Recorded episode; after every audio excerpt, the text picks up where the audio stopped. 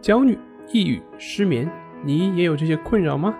李洪福老师新书《情绪自救》教你摆脱的具体方法，快来读读吧。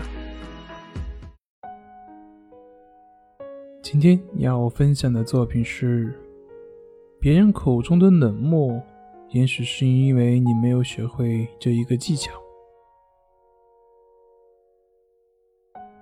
有一个有趣的问题，有人提问。他说：“为什么女朋友跟他哭诉的时候，往往不会愿意去谈事情的细节，而你一去跟他谈细节，往往会很生气。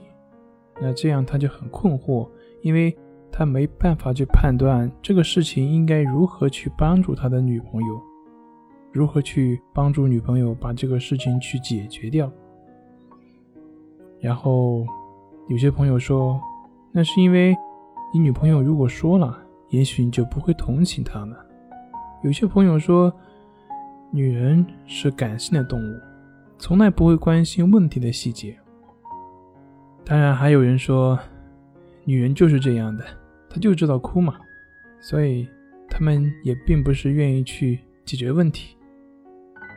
最后，我听到有一位朋友说话了，他说：“你们这一群直男呐，你们这样。”也会有女朋友，之所以会这样，是因为他要的是你的理解，而不是这个事情的对错。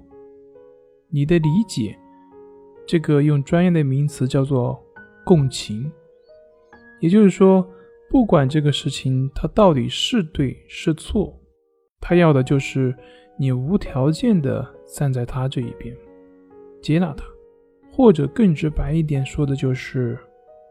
你在乎他，这话一说，顿时觉得这位仁兄说的非常在理，至理名言。我想，其实不仅是男女朋友，生活中的方方面面，应该也都是这样的。朋友、同事找你聊天，男闺蜜找你谈话，其实更多的想要的是你的理解，是你的支持。是你的在乎，特别是对于哭诉型的，别人跟你哭诉，你首先就得让别人把他的情绪和不满发泄出来。可是很多直男所想要的就是解决问题。其实我们解决问题是为了什么呢？不就是为了让对方的心能够安定下来吗？可是如果你连别人当下的情绪都不能接纳，都不能理解，那哪里又谈得上能够安对方的心？硬生生的把别人的情绪给堵回去，那么这样谁还会愿意跟你交心呢？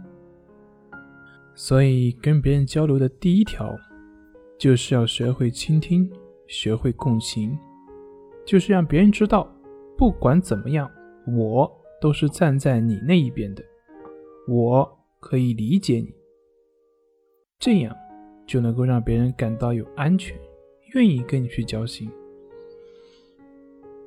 另一方面，很多人在跟你分享他的经历的时候，要的也并不是说是一个确切可行的解决办法，而是希望他自己的感受能够被你看见、被接纳。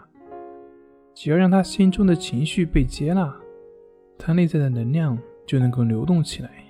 他的心也就可以安定下来。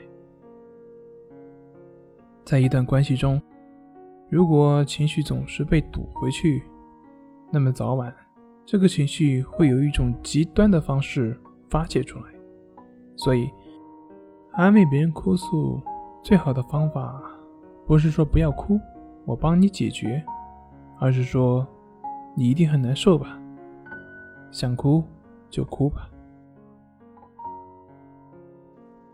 这里是重塑心灵心理训练中心，我是杨辉，我们下次再见。